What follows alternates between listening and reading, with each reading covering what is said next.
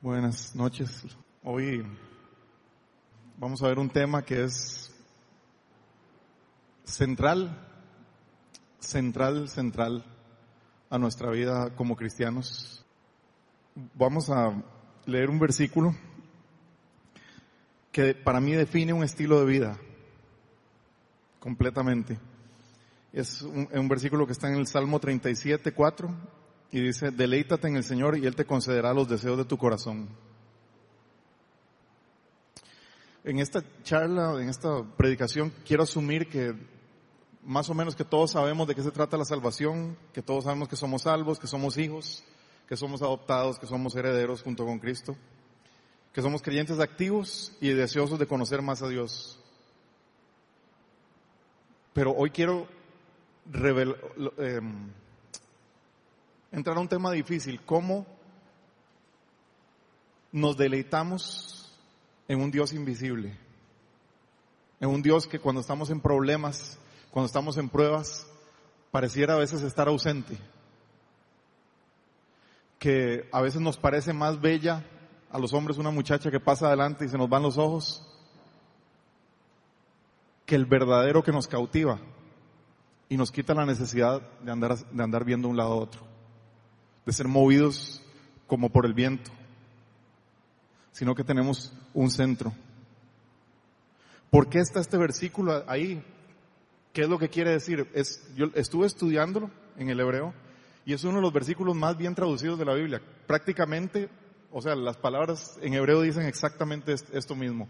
Deleítate se refiere exactamente como cuando uno se, va a una mesa que parece un ornamento la comida huele maravilloso, la piel del pollo está crujiente, el vino transparente,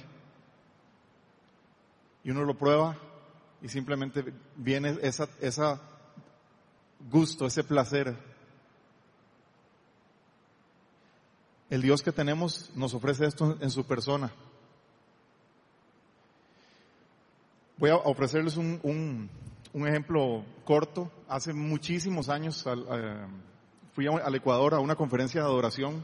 Iba con un amigo muy, muy querido que viene aquí a veces a adorar, que se llama Hans.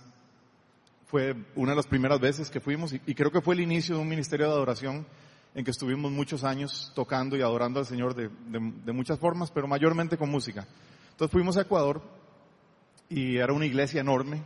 Estaban decidiendo si convertirse en una viña o no y estuvimos tres o cuatro días tocando, aprendiendo, oyendo charlas. Para mí era todo súper nuevo. Eh, yo era católico, eh, venía de un background muy complicado y de precisamente no entender qué es lo que la gente le veía bueno a Dios. Yo eh, veía a todo el mundo sentado en la iglesia, qué cosa más aburrida. O sea, esto no tiene mucho sentido. no le encuentro la vida. Bueno, en, e, ya había visto otras cosas de vida, pero en esta conferencia fue como el encontronazo con un Dios maravilloso, con un Dios que expresa justamente este versículo. Y me acuerdo de dos, de dos cosas particularmente.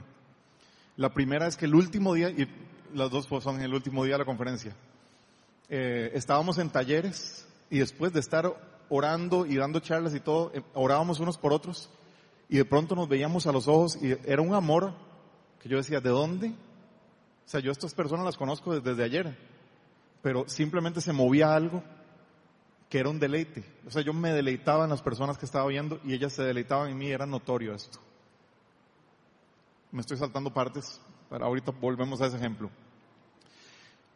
Otro día, el mismo día más tarde creo que era, en la última sesión, me tocó orar desde atrás yo ni sabía bien lo que estaba haciendo, pero yo extendía los brazos y oraba por todo el mundo desde atrás y yo decía, aquí tengo que estar parado porque lo sentía. Y recuerdo que el, el, cantante, o sea, era un momento muy, muy solemne, un momento de mucha calma, de mucha solemnidad, y de pronto el cantante empezó a tocar una canción como africana rapidísima y fue como, o sea, se bajó todo el mundo de un solo golpe. Y yo tuve una de las visiones más raras que he visto.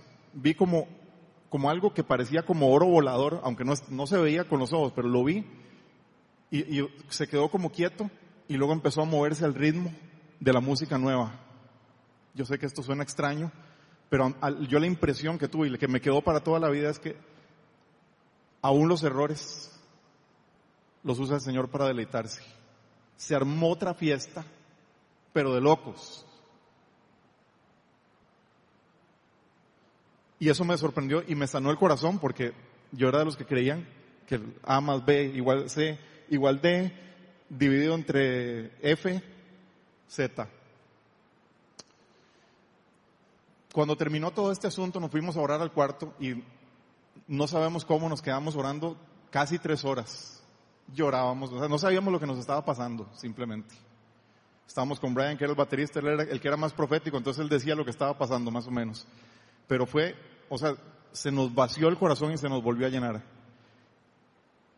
Y quería terminar esta experiencia con una experiencia muy rara que nos pasó. Bajamos al restaurante, que era un restaurante de un hotel sencillo, y de pronto empezaron a servirnos comida y comida y comida y comida y comida y comida. Y uno la probaba y decía, o sea, ¿qué, o sea, ¿qué es lo que pasó? ¿Qué pasó aquí? O sea, yo sé que esto es pollo, pero sabe como a, no sé, como a megapollo, no, no, no puedo explicarlo, o sea, todo sabía como con algo sobrenaturalmente delicioso, nosotros decíamos, pero ¿qué es esto? O sea, eran unos placeres que uno se doblaba, así decía uno, o sea, necesito controlarme porque esto está demasiado rico. Y eso, eso pasó hace, debe haber sido unos 15 años, pero nunca se me olvidó esa sensación y es algo que Dios manifiesta después de ciertas reuniones, después de, que hay un amor, un, un, un moverse de Él muy fuerte, todo es diferente. Todo sabe mejor, todo lo podemos apreciar. Perdón, son, son momentos que Él nos, da, nos, nos da para revelar cómo es. Y quiero enfatizar cuatro puntos acerca de, de, vamos a ir poco a poco, pero cuatro puntos respecto a, a deleitarse en el Señor y Él nos concederá los deseos de nuestro corazón. Y quiero definir las dos cosas. O sea, ¿en quién nos deleitamos?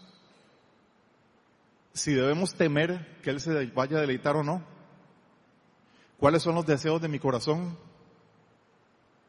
Y cómo los recibo y cómo aprendo a deleitarme en Él para que esta ecuación siga siendo como, como esa cosa de oro que vi volando en el aire ese día. O sea, donde es como estar en rueda de, manos con el Señor, Él al centro y todos los demás alrededor. Es la mejor imagen que se me ocurre. Entonces, el primer punto que quería hacer es que el Señor es belleza y es deleite. Y Él sabe de deleite. A veces pensamos que es más rico una cosa que, tenemos en las manos. A veces pensamos como, como torpemente, ¿verdad? Como, como, como el, burro, ¿verdad? que nos ponen la zanahoria delante y hay que salir corriendo porque si no, no va a haber zanahoria. Entonces quiero ponerles un clip que es un, ejemplo muy, para mí muy humilde de, de lo que se entiende como belleza. Espero que todos tengamos el mismo gusto. Vamos a ver si funciona esto. El clip del primero que estaba ahí.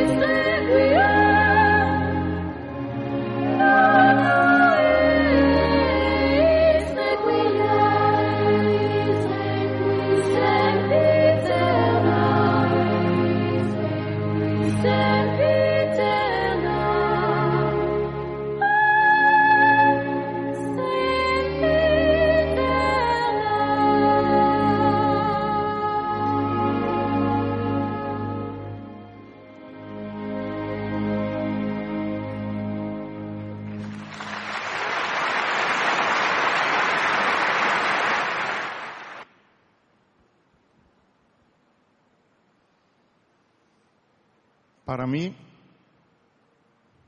en ese clip hay tantas formas de belleza tan impactantes y profundas y todavía eso no le llega ni a las rodillas a lo que Dios es capaz de hacer, a lo que vamos a escuchar cuando estemos con Él, a las alabanzas que se cantan en su presencia en este momento, a la gloria de su trono. Es, como una gota de aceite. Tantas cosas de la creación, los detalles creativos del escenario, las luces. ¿Por qué creemos que el detalle que Dios hace es menor que el que podemos hacer los seres humanos? Las voces de esos dos chicos, uno de ellos es un, lo que se llama eh, un, un soprano infantil, el muchacho de la izquierda, que por cierto, creo que los dos chiquillos son preciosos y nosotros somos, dice el Señor, la imagen y semejanza de Dios. Y creo que no es que hay que ser bello físicamente para parecerse a Dios, no creo para nada eso. Pero Él, él tira como, como unas gotas para que nosotros podamos asomarnos a ciertas cosas. La, la voz de este chico es algo, él tenía 15 años ahí, no sé cómo hicieron para aguantársela porque donde cambia la voz, esa voz desaparece completamente. Es un momento. Dura unos pocos años. Nadie puede sonar como eso. Solamente estos, estos niños soprano que duran un muy poquito tiempo cantando eso. Ya él ya no canta así, cambió de voz. Y creo que la vida cristiana es apañar esos momentos también. Es tener la, la mano puesta cuando llueve esa gota que nos satisface. Y la cantidad de satisfacción va a tener que ver con qué tan atentos estamos para esa miel que cae del cielo. Entonces, el punto uno es, el Señor es belleza y deleite y sabe de belleza. Dice Lucas, ay, no me digan que ya me voy a quedar ronco. Perdón, Lucas 12, 27 al 34 dice, Fíjense cómo crecen los lirios, no trabajan ni hilan, sin embargo les, diga, les digo que ni siquiera Salomón con todo su esplendor se vestía como uno de ellos. Si así viste Dios a la hierba que hoy está en el campo y mañana es arrojada al horno, ¿cuánto más hará por ustedes gente de poca fe? Así que no se afanen por lo que han de comer o beber, dejen de atormentarse. El mundo pagano anda tras todas estas cosas, pero el Padre sabe que ustedes las necesitan. Ustedes, por el contrario, Busquen el reino de Dios y estas cosas les serán añadidas. No tengan miedo, mi rebaño pequeño, porque es buena, porque es la buena voluntad del Padre darles el reino. Acumulen un tesoro inagotable en el cielo, donde no hay ladrón que aceche, ni porilla que destruya, pues donde ustedes tengan su tesoro, ahí estará también su corazón. Nosotros siempre asociamos esta lectura tan fuertemente a finanzas, tan fuertemente al, a dejar la plata y, pensar en las cosas de Dios, pero tenemos entendimiento de por qué tesoro estamos cambiando este otro tesoro. Porque cuando uno no tiene entendimiento de qué es lo que está, o, sea, de lo, y voy a, aquí ya, me, cambió la dirección un poco, em, si nosotros no vendemos, si nosotros no encontramos el tesoro, ¿con qué ganas vamos a vender todo? ¿Se acuerdan de esa parábola? Ahora había un hombre que buscaba tesoros y de pronto encontró un, terreno, ya no me acuerdo bien si era exactamente así, pero encontró un terreno que tenía un tesoro valiosísimo y vendió todo para poder comprar ese terreno. Pero hay que buscar el tesoro, necesitamos entender el tesoro para poder disfrutar, tener nuestro corazón en ese tesoro y no los tesoros terrenales.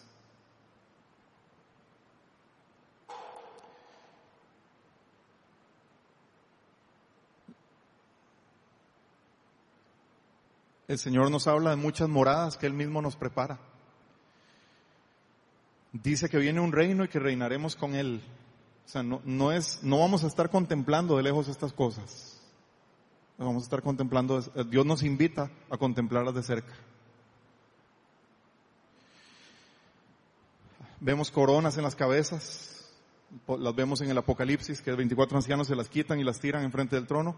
Vemos cosas en la tierra, como por ejemplo cuando David conquistó un reino y le pusieron una corona de 33 kilos y yo siempre, qué raro poner ese detalle en la Biblia. O sea, a mí, digan, digo, a mí que me importa que, de cuánto pesa o de qué tamaño es la, corona que le pusieron a David. Pero hay algo. Hay algo en, el, en los textos que si sabemos olerlo, vamos a reconocer que, que, que, es, que Él está tirando su gloria todo el tiempo y le ejemplifica en las palabras constantemente.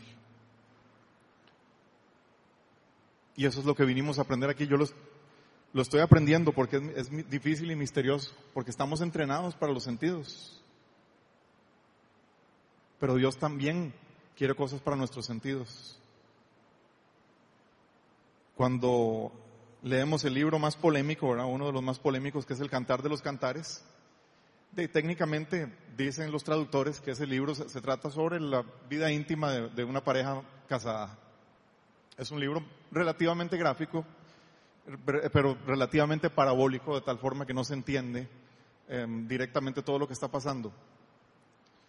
Pero nos habla, o sea, si nosotros entendemos que nosotros como iglesia somos la desposada y Dios es el esposo, podemos entender que toda esa parábola son escenas de intimidad y tenemos para arrancar cantares dice, ah, si me besaras con los besos de tu boca, grato en verdad es tu amor más que el vino, grata también, gratas también de tus perfumes la fragancia, tú mismo eres bálsamo fragante, con razón te aman las doncellas. Toda la conversación es así, todo es un deleite y un, o sea, vos sos mi placer, venís saltando por, desde las montañas, o sea, me muero de amor. Es como, como una obra de teatro que nos ejemplifica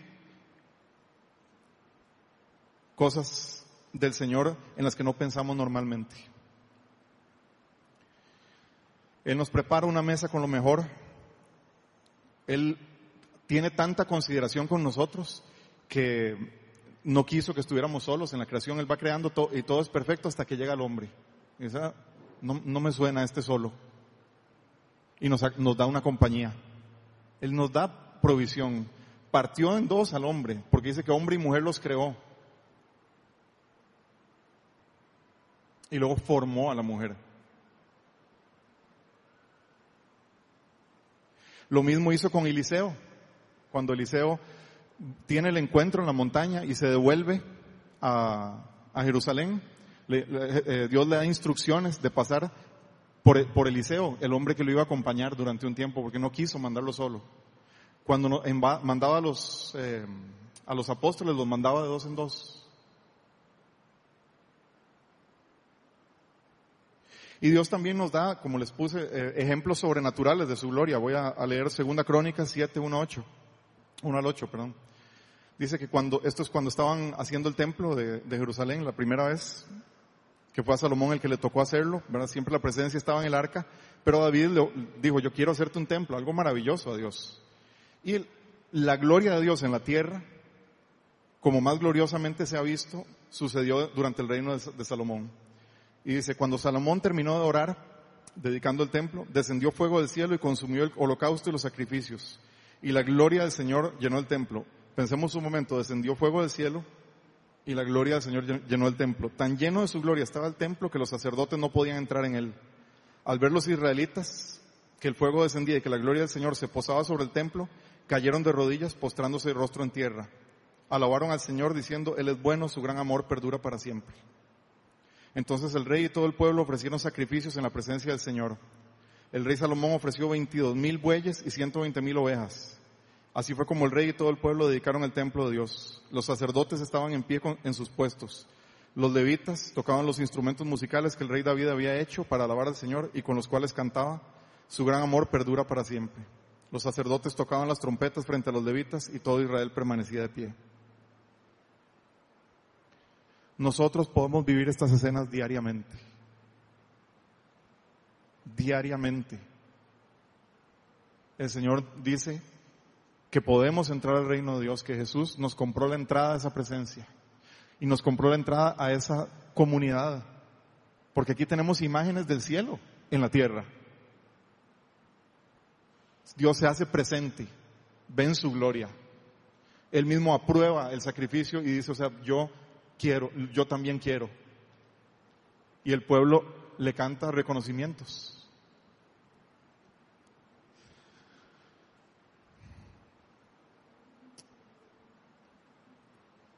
Ahora vamos a ir al punto número dos. Sabemos que Jesús nos hizo dignos, pero a veces nos cuesta creer que, Dios nos, nos quiere. Yo personalmente necesité ver eh, las películas esas de Dios que sale Morgan Freeman, ¿cómo es que se llama? Eh, Todopoderoso. Yo necesité ver esas películas para entender que si Morgan Freeman hacía un papel de un Dios tan simpático, Dios era más simpático. Yo sé que esto suena un poco estúpido, pero es cierto. Dios sonríe cuando te ve. La Biblia lo dice. Pero nosotros estamos preocupadísimos, y esto lo digo por mí, latigueándonos para entrar en el reino. Y es que si no hago esto, si no, no. No, ya Dios sonríe. Ya Dios te está viendo. Ya Dios, todas esas joyas que vimos, todo esto que hablamos, para Dios es más precioso. Para Dios usted es más precioso. Dice que es como una corona en mi mano, Habacuc. Una corona preciosa en mi mano. Está hablando de todo Israel, está hablando de todos nosotros. Nosotros somos israelitas adoptados e injertados en el árbol de Israel, en el árbol de la familia de Dios. Pero vemos que otras personas nos hacen malas caras y por supuesto nos caemos. Nuestros papás no nos amaron como podían, como necesitábamos que nos amaran, nos caemos. Pero Dios tiene todo y su palabra nos revela su verdadera naturaleza. Quiero leer eh, un versículo corto, porque tengo un, un, montón larguísimos y voy a tratar de no leerlos todos.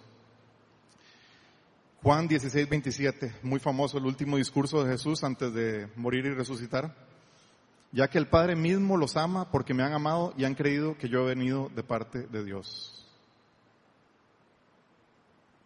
La palabra que dice los ama ahí, o sea, normalmente hay cuatro palabras griegas para describir el amor, ahí específicamente usa la palabra, la palabra filio. Y me llama mucho la atención porque generalmente reconocemos el amor de Dios como el haga, pero ese amor caritativo que todo lo perdona, todo lo ama, pero filio es lo que nos referimos como a filósofo, el enamora, el, el que le encanta el conocimiento, filio, Sofía. ¿Qué quiere decir eso? Por, ya que el Padre mismo, ustedes le encantan, porque me han amado y han creído que yo he venido de parte de Dios. ¿Cómo cuesta creer que Dios nos encuentra a nosotros un placer? Que Dios se deleita en su creación, se deleita en los que hizo su imagen y semejanza, y nos ve y se vuelve loco. Tan loco como para hacer lo que Abraham no hizo. ¿Se acuerdan que Abraham subió a un monte y en el último momento iba a sacrificar a su hijo único? Si no se acuerdan, levanten la mano y cuento la historia. Todo el mundo se acuerda bien. Subió y al último momento cuando lo iba a sacrificar le dice, no, detén tu mano. Pero Dios sí lo hizo. Subió a su hijo un monte y lo sacrificó como pago por nosotros. Yo sé que hemos oído esto un montón de cosas, pero a veces pensamos que tenemos un, una etiqueta de precio baja. Nosotros ponemos la etiqueta. Yo valgo como me han tratado, pero no vemos que yo valgo como he sido comprado. ¿Cuánto vale un terreno? Lo que cobran por él. Ese es el valor del terreno. Yo quiero un terreno aquí en Santana, tengo que pagar el metro cuadrado con lo que vale, porque si no, no, lo voy a tener. Así que Dios es el que te puso precio para poder disfrutarte para siempre.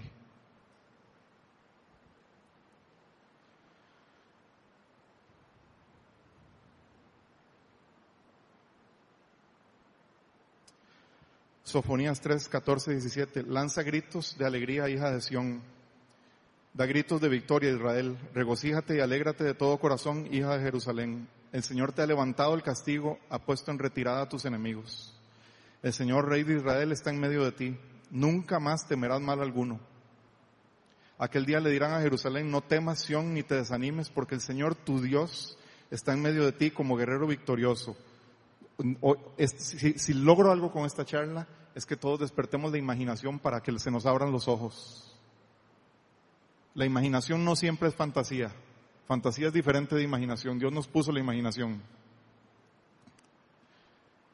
No te ni te desanimes porque el Señor tu Dios está en medio de ti como guerrero victorioso. Se deleitará en ti con gozo, te renovará con su amor y se alegrará por ti con cantos.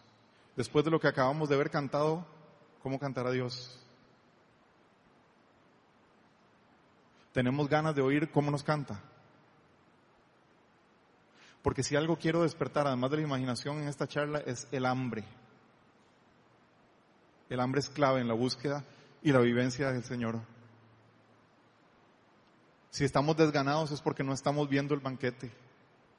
Y necesitamos abrir los ojos, abrir las fosas nasales, abrir los oídos, tocar, probar, oler.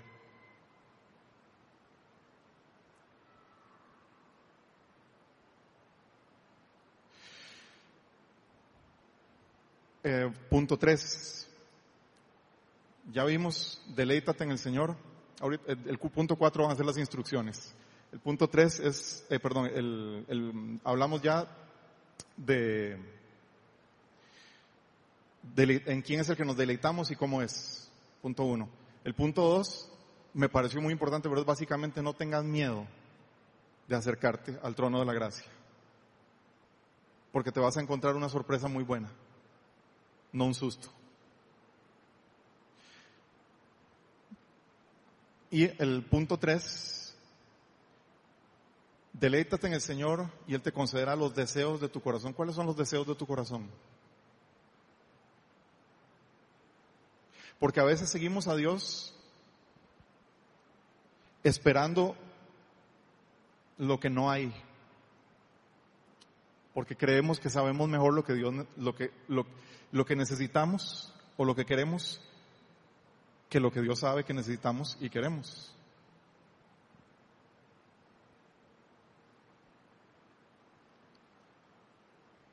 Y yo creo que aquí voy a saltar menos cosas y vamos a leer.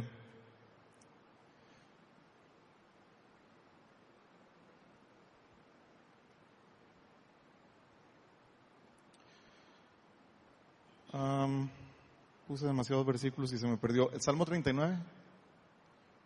Es 139, perdón.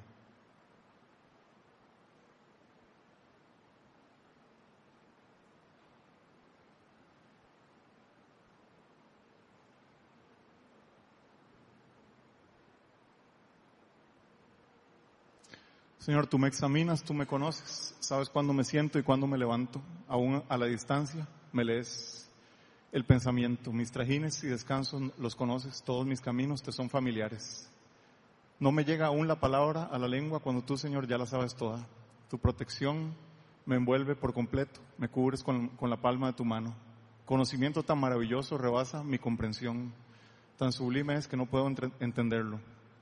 ¿A dónde podría alejarme de tu espíritu? ¿A dónde podría huir de tu presencia? Si subiera al cielo, allí estarías tú. Si tendiera mi lecho en el fondo del abismo, también estás allí. Si me elevara sobre las alas del alba, o me estableciera en los extremos del mar, aún allí tu mano me guiaría, me sostendría tu mano derecha.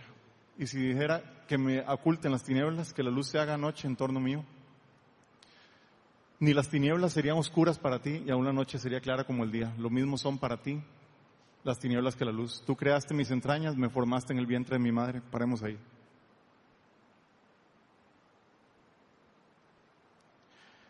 Dios nos hizo. Dios formó nuestro corazón, formó nuestras neuronas. Casi la he hecho al agua, pero hace poco alguien iba, iba a ir a, un, a una sesión de, programación y se puso a orar y, y, Dios le dijo, es que yo formé el cerebro, déjame que yo lo haga. Yo sé que algunos, tal vez esto de, de Dios le dijo, suena un poco sobrenatural y místico, pero en realidad muy natural cuando entendemos que tenemos ese acceso, que estamos perdonados y que le gustamos a Dios. Porque uno a veces está así como agarrado, pero cuando se abre, él siempre, en realidad el viento siempre está soplando, pero nosotros cerramos la puerta. No es una regañada, es lo normal. Entonces, a veces para oírlo simplemente abrimos la puerta y dejamos que la naturaleza sobrenatural de Dios obre en nosotros. El punto de esto son los sueños de nuestro corazón. ¿Cuáles son nuestros buenos deseos? ¿Qué es lo que, lo que anhelamos profundamente? Ser amados. Pues cité algunos que se me ocurrieron a mí, piensen ustedes los, los, si, si le falta alguno.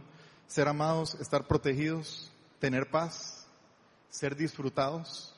Hay algo muy especial en cuando otra persona nos disfruta, la compañía, el toque, poder estar cerca. Que los nuestros tengan lo mismo o mejor. Poder amar, tener relaciones, reír, estar acompañados, ser escuchados, tener comida, tener techo, poder aprender, poder progresar, poder tener redención y perdón por nuestros errores que lo, que sirve es para restaurar relaciones. El bien de los demás, la comunidad. Y, eh, y todo ese bienestar lo creó Dios. Dios puso estos, deseos en nuestro corazón. Dios nos creó necesitados. Sino, porque cuando vio a, a Adán dijo, le falta algo? Dios habla en plural. Creemos al hombre a nuestra imagen y semejanza. ¿Cómo es esto? ¿Dios creó al hombre? ¿Lo crearon los ángeles? ¿Cómo, cómo, funciona eso? Se nos olvida que entre Padre, Hijo y Espíritu Santo hay relación. Son uno, pero, pero esas partes, no, no, puedo explicarlo, pero esas partes tienen relación y se hablan. Podemos verlo en Jesús, ¿verdad? Hablándole al Padre.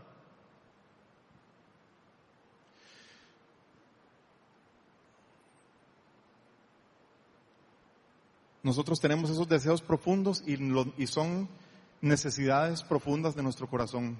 Son necesidades que requieren satisfacción. Entonces, si no conocemos de Dios, las llenamos de lo que haya, de lo que tenga enfrente. Si es comida, como si es placer de cualquier forma, lo, hago. Ahí empieza el alcoholismo, ahí empiezan drogas.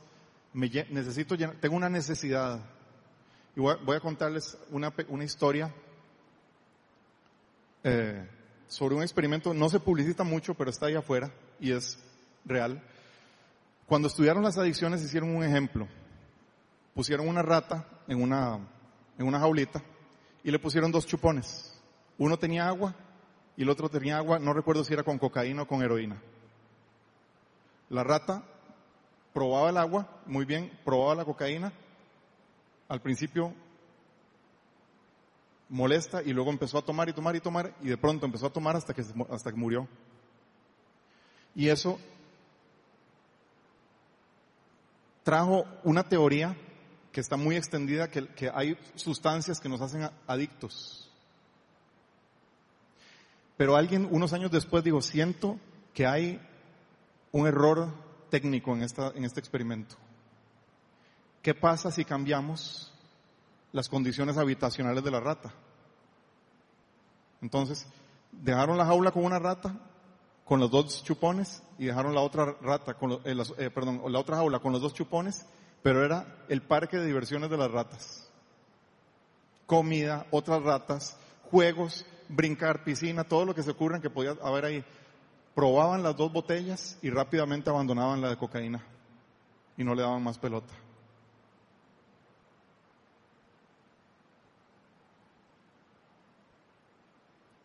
Suena como algo que, me, que, que yo conozca.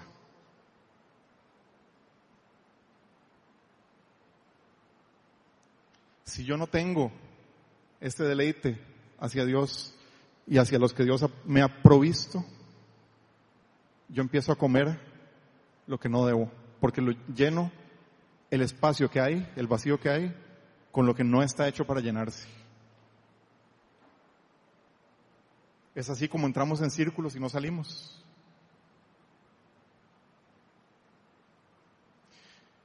Y no podemos sobrevivir fácilmente sin las relaciones humanas y sin la relación con Dios. Y estos son necesidades básicas. Deleites, que es más allá. Dios dice que nos da, más de lo que podemos soñar o pedir. Y voy a, a contar, a leerles un ejemplo en el que uno no piensa mucho. Tal vez lo han oído.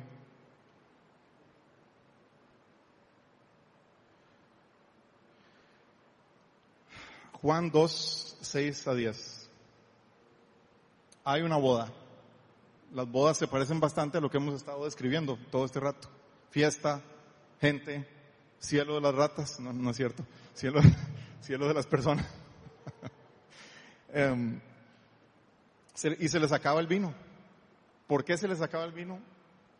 Calcularon mal, la fiesta estaba muy buena, pero María busca a, Jesús y le pide, se les acabó el vino, le pregunta.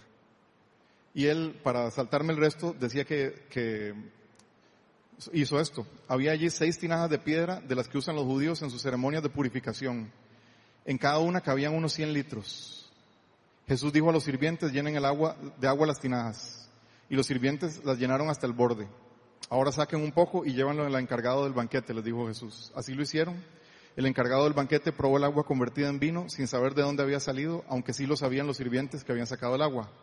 Entonces llamó aparte al novio y le dijo, todos sirven primero el mejor vino y cuando los invitados ya han bebido mucho, entonces sirven el más barato, pero tú has guardado el mejor vino hasta ahora. Todos vemos esta señal y no pensamos algunas cosas que tal vez los van a escandalizar, pero les voy a decir. 600 litros de vino. Seis tinajas de 100 litros cada una.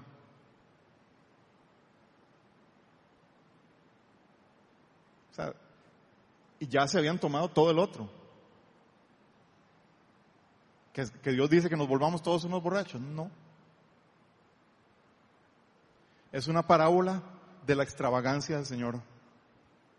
Podemos leer 40 cosas en este pasaje, pero yo quiero que pongamos atención a la extravagancia de Dios. A la hora de hacer el milagro, es tremendo milagro. Y el, otro vino, que estoy seguro era bueno, se quedó corto delante de este. Este era el mejor. El tipo lo prueba y, o sea, esto es sorprendente. O sea, yo, yo pensé que vos eras como todos los demás, pero no, dejaste lo, mejor para el final. No quiero leer demasiadas cosas, pero durante el reino de Salomón, y los invito a que busquen Primera Reyes 4 en, sus casas, para que se ilustren de cómo era la vida en un, momento en que la obediencia del pueblo de Israel llevó a la verdadera abundancia en la tierra el número de vacas, la cantidad de, harina, la cantidad de sacrificios, harina, ¿verdad? Harina de, harina de pan. Em, y de cebada había también un montón. Es sobrecogedor. Si lo leemos, vemos las cantidades y lo que significan. No quiero hacer de eso un estudio. Pero no pensemos que Dios es pequeño. No pensemos que Dios es tacaño. No pensemos que Dios es menos rey que el rey de, de Dubái, si es que tienen rey, no sé quién tiene rey todavía en esas zonas, pero debe haber un montón y deben tener plata porque tienen petróleo o algo así. Pero siempre vemos estas películas y decimos, qué gloria, qué maravilloso. Eso no es nada. Y está a nuestra disposición. Ahí, Él dice que Él va a manifestar el reino de Dios, convirtió el agua en vino, 600 litros. Yo sé que hay gente que cree que esto ya no, pero sí. Yo he oído los ejemplos de pan se, multiplica, de agua que se convierte en vino. No es lo común, pero sí es. ¿Por qué no es lo común? No tienen porque no piden. No ven porque no conocen. No les abren porque no tocan. Eso significa que podemos tener todo lo que nos dé la gana. Y ese es el siguiente punto. ¿Cómo están los deseos de tu corazón? Porque Santiago dice, piden pero no reciben porque piden para sus propios deseos egoístas. Piden para llenarse de lo que no tienen que llenarse. De lo que no tenemos que llenarnos. Y, es muy sutil esto. Yo estaba ahora, y este es un ejemplo muy, muy fresco, con toda esta cosa política y este desastre que tenemos ahora. Hay muchas discusiones y eso, una cosa muy complicada y a mí como que me gusta la discusión, soy bastante bueno, soy mejor debatiendo que dando charlas. Entonces, entonces me meto a veces donde no me llaman y a veces tengo una motivación justa de poner una verdad, pero a veces no. A veces nadie te designó policía. A veces nadie te designó corrector. Pero cuando se nos olvida quiénes somos, queremos llenarlo de otras cosas. Y a veces es orgullo y vanagloria. Y para que sucedan estas cosas del reino, estas bellezas, estos deleites, a veces ocupamos renunciar a la basura y sacarla para hacer el espacio para que venga lo verdadero. No se llenen, no se embriaguen con vino si no sean llenos del Espíritu Santo. Jesús dijo, es mejor que yo me vaya para que yo así les envíe el Espíritu Santo. Y aquí pasamos al punto cuatro y final.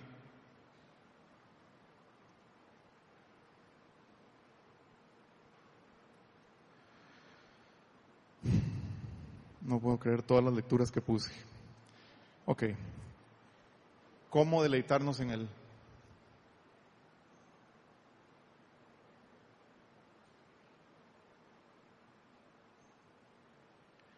Esta es la primera vez que voy a hablar de técnicas en cuanto a,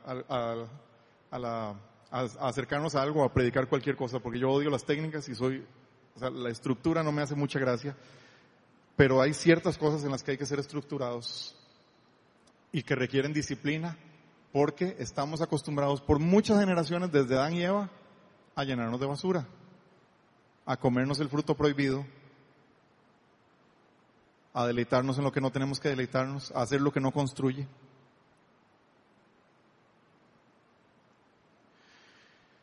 Y paso a este punto porque precisamente estábamos hablando del Espíritu Santo.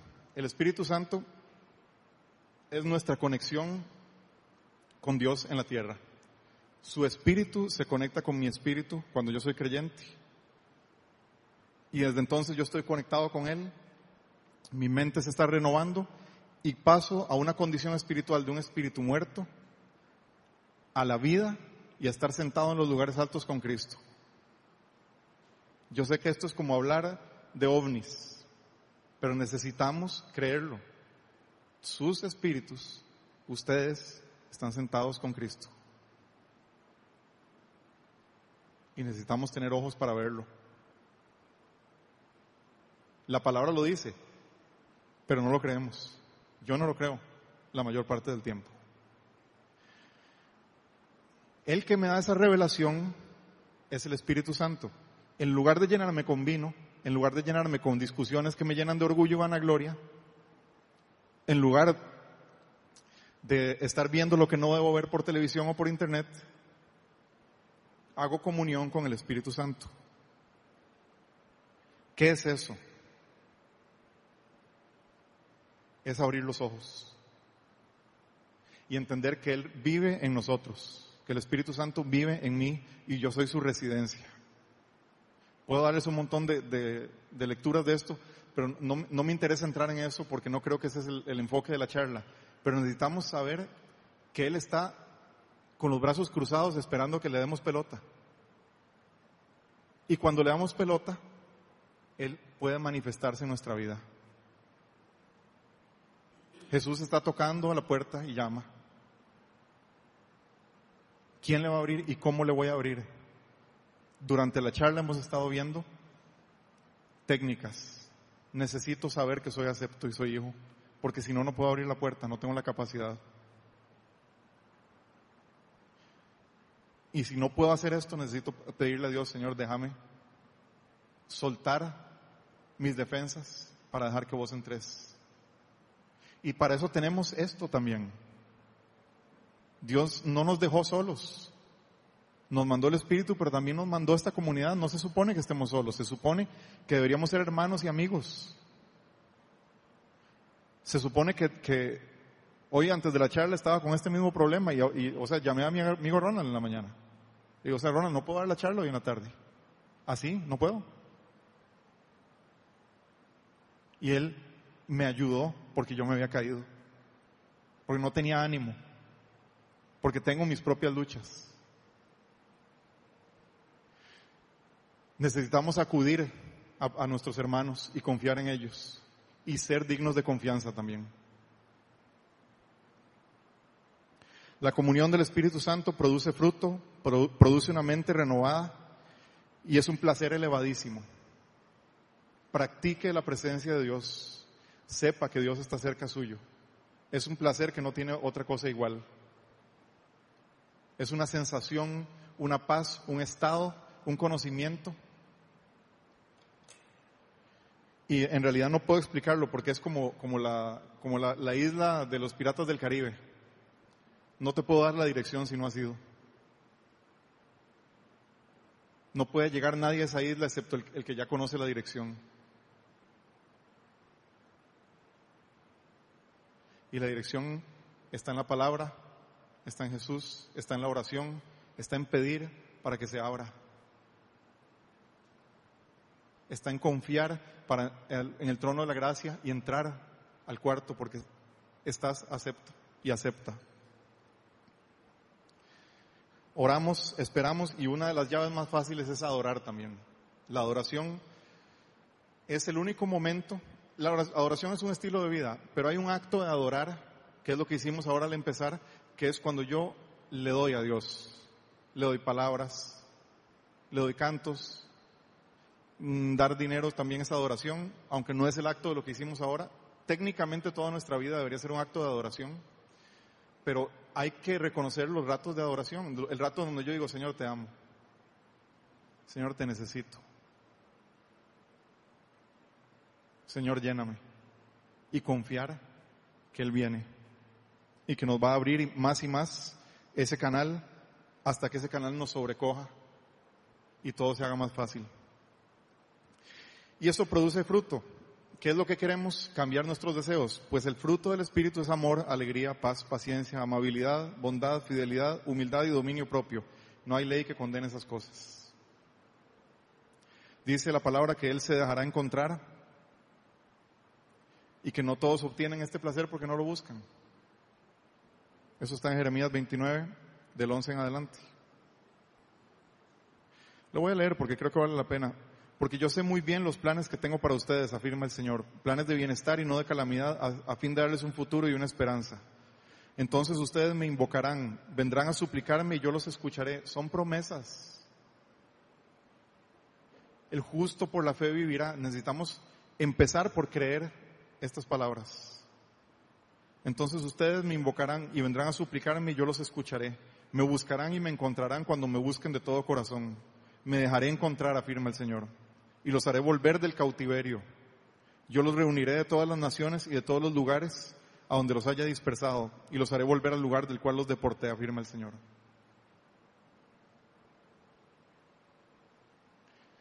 Hablamos de dos puntos, presencia y comunidad.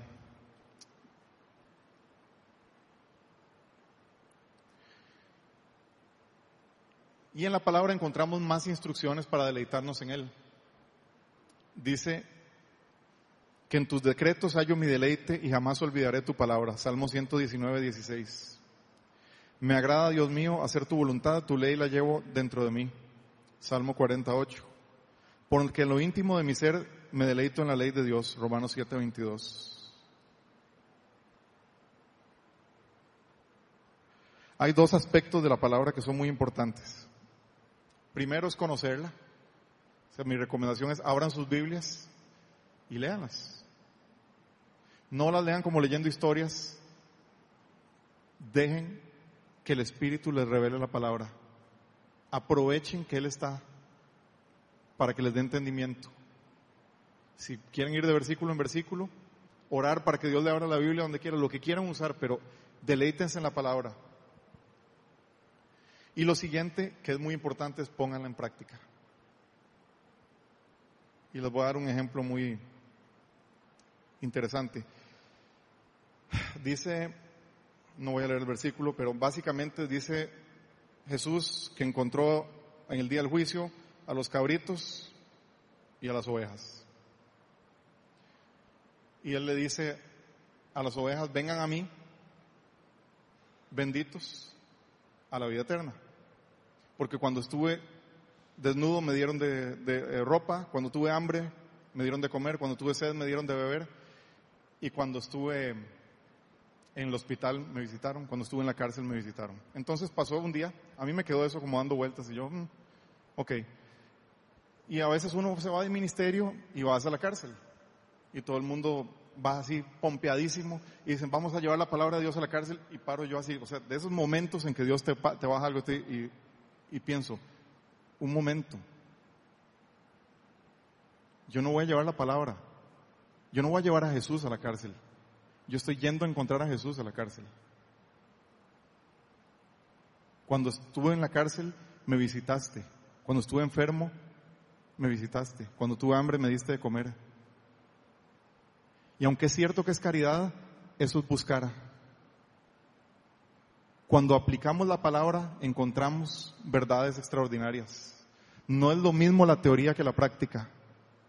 La fe sin obras está muerta. No estoy diciendo que te vas a salvar por lo que haces. Estamos hablando de deleitarnos en Dios. Después de esa visita a la cárcel que les estoy contando, ¿saben cuál fue el placer más extraño que he tenido en mi vida? Pero fue un placer intenso. Oramos por unos 100 privados de libertad. Y al final de la sesión yo tenía como, uno se arrodilla y hace todo, tenía las manos llenas de tierra y llenas de barro, de lágrimas, de hombres maduros, privados de libertad, empapadas. Y yo vi eso y fue como que me pegaron un rayo. Me encontré a Jesús ahí. Yo no sabía lo que estaba haciendo, pero él sí sabía lo que estaba haciendo. Lo sabía desde que proclamó esa palabra, desde antes, desde el principio, porque él es así. Cuando practicamos la palabra se vuelve vida. Cuando vos vas a las calles y orás por personas y te dejas guiar por el Espíritu, agarras la mano de cualquier persona en el estado en que esté o está borracho en el piso y le das la mano oras por él, le compras un refresco, lo que sea. No, se trata de caridad en este momento. La caridad es en secreto, eso, la palabra lo dice, hágala como quiera. Pero cuando vas a la calle a encontrar el ministerio de Dios, que es buscar lo perdido, lo que se había perdido, cuando dejas las 99 para ir por una como Él lo haría, ahí te lo vas a encontrar. Y lo que va a salir a través tuyo es sorprendente. Entonces yo Dios me ha usado para darle palabras tan increíbles a personas que nadie daría un, colón por ellas. Y eso te abre. Porque somos juiciosos y pensamos que esa persona vale menos. Pero cuando la palabra de Dios, cuando lo que Dios piensa de esa persona te brota a través y lo oís con tus oídos, aunque sale por tu boca misteriosamente, eso se llama don de profecía o como quieran, como de palabra de conocimiento, pero estás manifestando al Espíritu de Dios en una persona que necesita. Como decía un, mi ex pastor Chris, la manguera se, se moja por dentro. Yo oigo esas palabras que Dios le dice y mi juicio se quiebra y entiendo, eso también es para mí. Porque yo lo veía como menos, porque yo me siento como menos. No sé si estoy siendo muy enredado. Pero todos los desbalances, cuando yo me siento más, cuando yo me siento menos, es que no entiendo. Es falta de entendimiento. Y cuando vas y ves a los ojos a otro y te das cuenta que vale esa misma cruz, todo se hace verdad y tu corazón se transforma. Y es un deleite que no, por favor no se lo priven. No estoy diciendo que vayan a la calle corriendo a buscar gente, o sea, Pasen un tiempo con el Señor y pregúntenle cómo puedo conocerte mejor. En la palabra, en la oración, en la comunidad con el Espíritu Santo y en la acción. ¿Cómo puedo vivir como Jesús vivió? Porque si hay uno al que tenemos que imitar es a Jesucristo. Él lo hizo todo perfecto.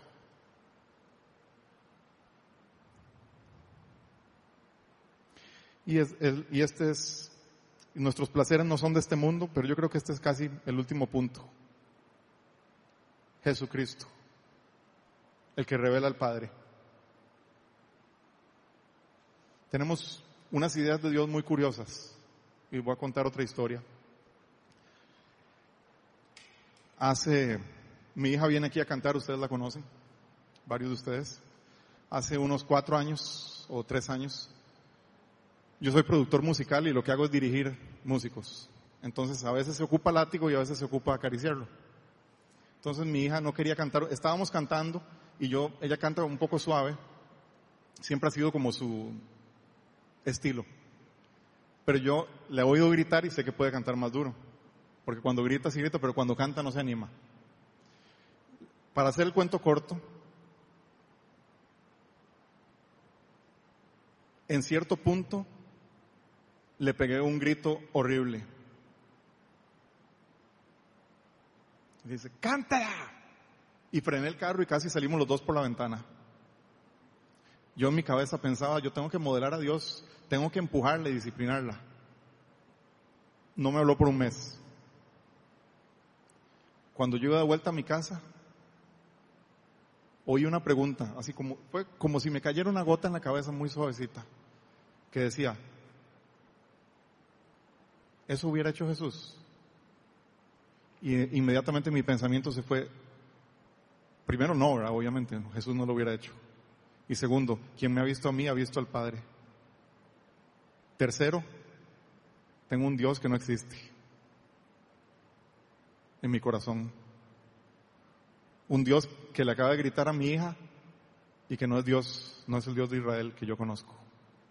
O que en ese momento no conocía y recibí una lección muy fuerte y lo pagué caro.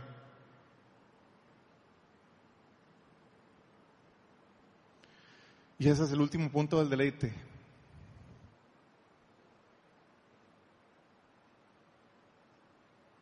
Necesitamos entender que Él es nuestra meta. Voy a decirlo otra vez, necesitamos entender que Él es nuestra meta.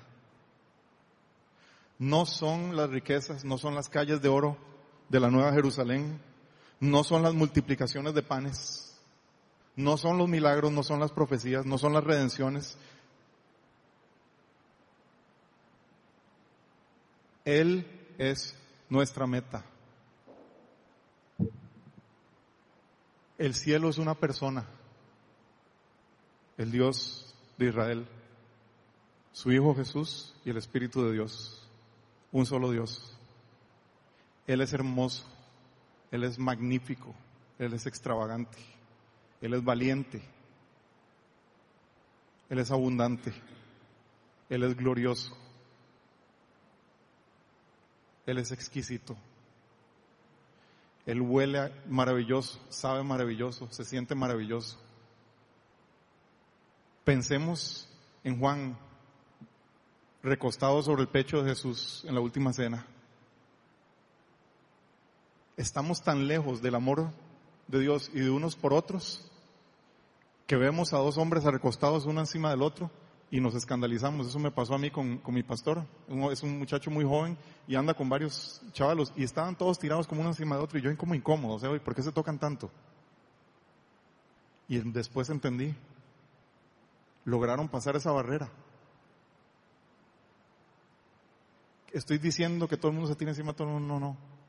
Estoy hablando del corazón. En entender que a quien el Espíritu hace libre será completamente libre. No estoy diciendo que sean imprudentes, pero vivamos esta realidad, esta verdad en nuestro corazón. Él es la meta. Necesitamos entender que estamos acostados sobre el pecho y oyéndolo latir. Y Él no se quita. Alguien como Pedro nos puede hacer señas para que le preguntemos algo y nada más hay que volver la cabeza y Él está aquí a la par. Nuestra cabeza está a la par de su cabeza. Él tiene el oído atento, aunque esté hablando otra cosa. Estaba hablando de Judas en ese momento.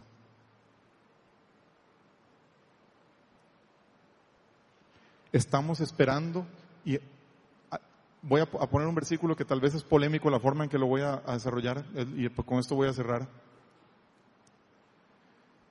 Jacobo y Juan le pidieron a Jesús, déjanos sentarnos a tu, cuando vengas en tu reino, déjanos sentarnos a tu izquierda y a tu derecha.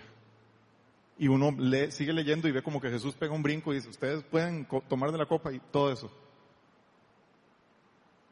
Pero recordémonos que ellos habían vivido con Él. Tal vez en ese momento, y se agarraron los discípulos y todo, tal vez no era el corazón exacto, pero yo a mí siempre me ha pegado esa lectura en el sentido de que ellos entendieron, o sea, habían vivido con Jesús algo tan maravilloso y lo habían conocido de tal forma que ambicionaban esa presencia. Ambicionaban poder estar recostados en su pecho para siempre y sentarse a su izquierda y su derecha. ¿Qué les va a tocar? Eso Dios lo dispone. Eso Dios fabrica unos trastos para cosas gloriosas y otros no tan gloriosas. No que seamos unos menos que otros, pero pero nuestra meta debería estar sentarnos tan cerca de esa silla como sea posible, porque Él es el deleite y en el fondo Él es el sueño de nuestro corazón.